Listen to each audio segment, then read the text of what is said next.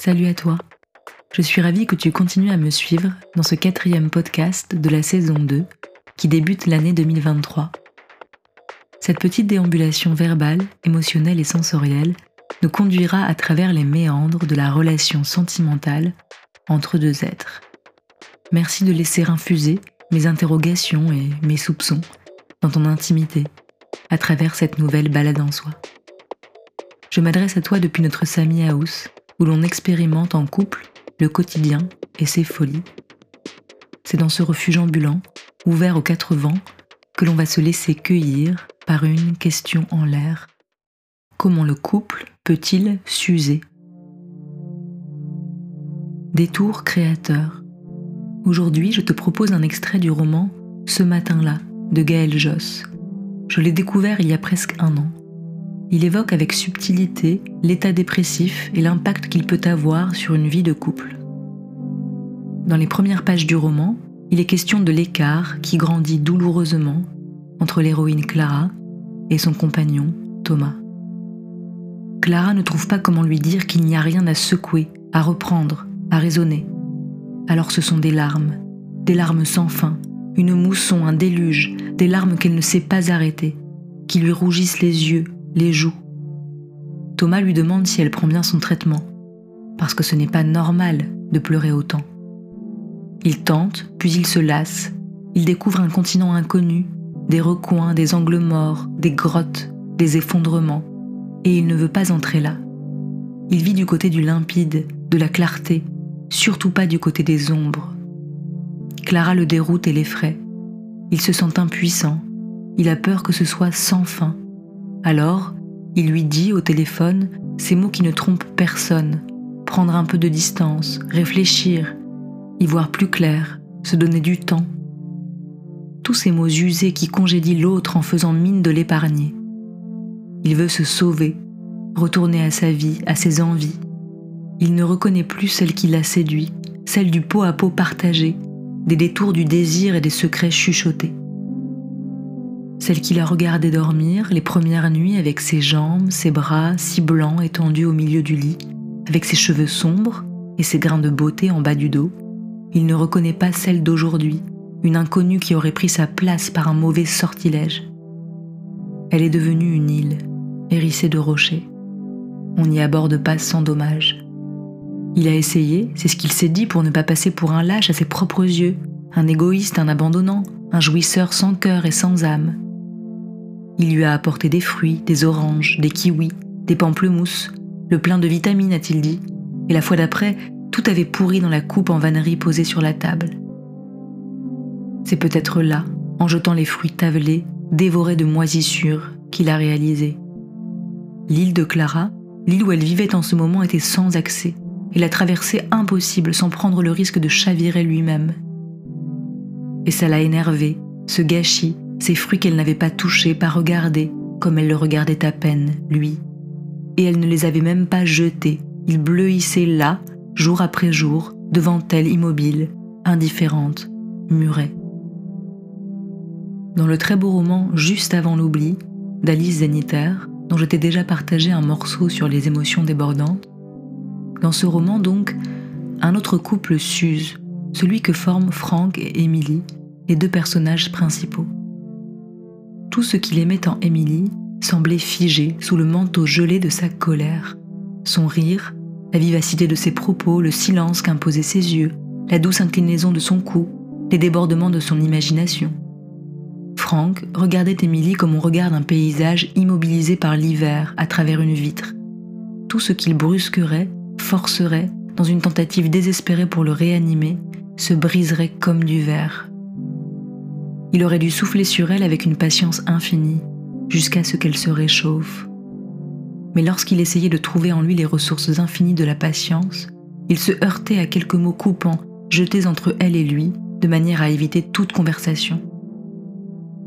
J'y vais, à plus tard, c'est l'heure.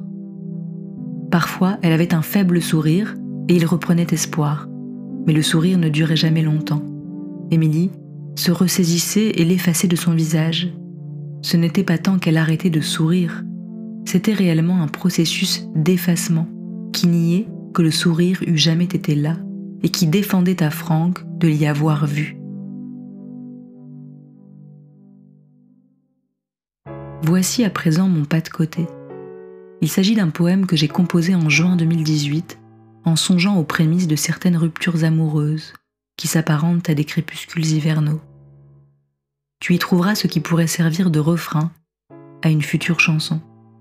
Ce poème s'intitule L'hiver dernier. Encre ferme, douce lumière, ne se marie mais s'amarait, au gré des escales pas toujours familières, dans tes bras souples, je voguais, par-delà les ondes amères.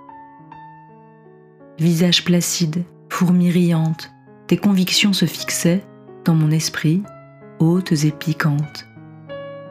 Nos échanges m'envolaient, au-dessus des futilités mentes. C'était l'hiver, l'hiver dernier.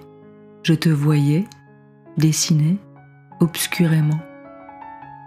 C'était l'hiver, l'hiver dernier. On avançait, on se suivait, difficilement.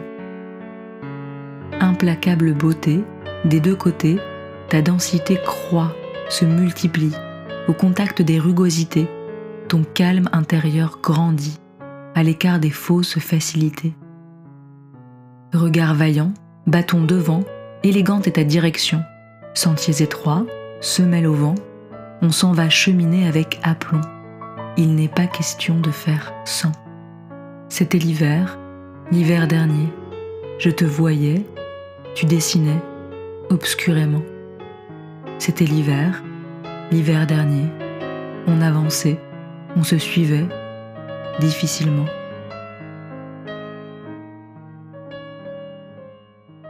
mais que vienne l'aube du printemps jusqu'au prochain torrent.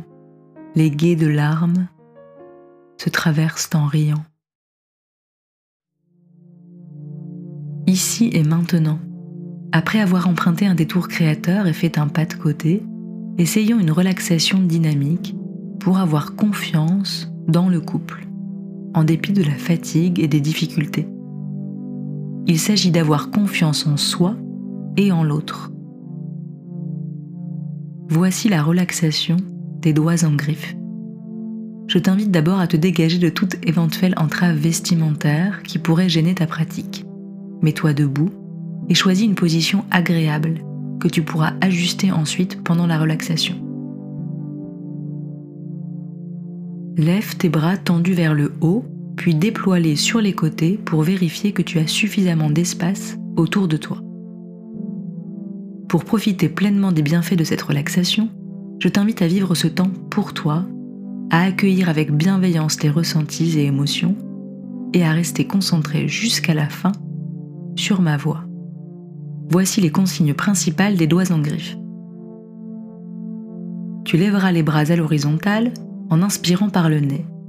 Tu bloqueras ta respiration, puis tu contracteras tes doigts en griffe et ramèneras doucement tes mains vers la poitrine. Enfin, tu relâcheras les bras le long du corps en soufflant par la bouche. Cet enchaînement sera à répéter trois fois. Si ces indications te semblent claires et que tu es d'accord pour réaliser le petit exercice de relaxation, alors nous pouvons commencer.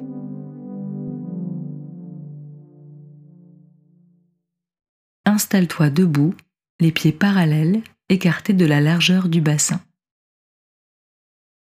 Fléchis légèrement les genoux. Redresse ton dos. Abaisse tes épaules. Aligne ta tête dans le prolongement de ta colonne vertébrale. Ferme les yeux. Lève tes bras à l'horizontale en inspirant par le nez. Contracte tes doigts comme des griffes et bloque ta respiration ramène lentement tes mains vers ta poitrine en imaginant tirer quelque chose à toi.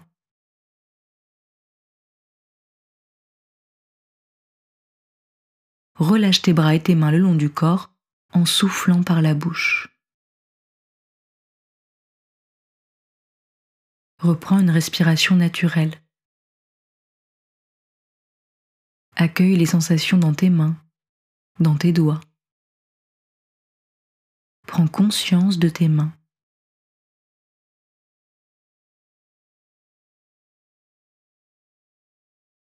Recommence une deuxième fois. Lève tes bras à l'horizontale en inspirant par le nez. Contracte tes doigts comme des griffes et bloque ta respiration. Ramène lentement tes mains vers ta poitrine en imaginant tirer quelque chose à toi-même. Relâche tes bras et tes mains le long du corps en soufflant par la bouche.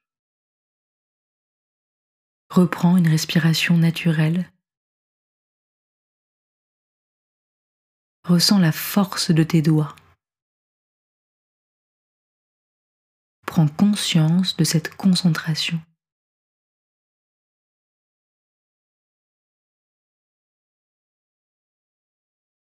Recommence une dernière fois à ton rythme.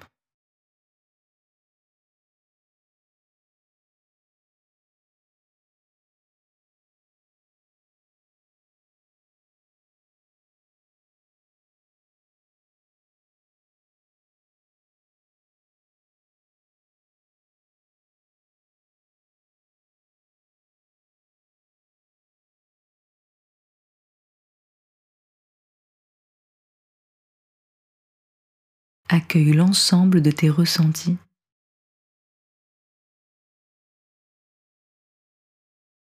Prends conscience de ta capacité à saisir, puis à ramener vers toi la confiance en toi-même et en l'autre.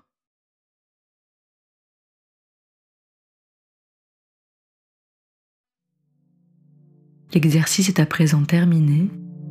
Tu peux ouvrir les yeux. Et toi, où tu vas?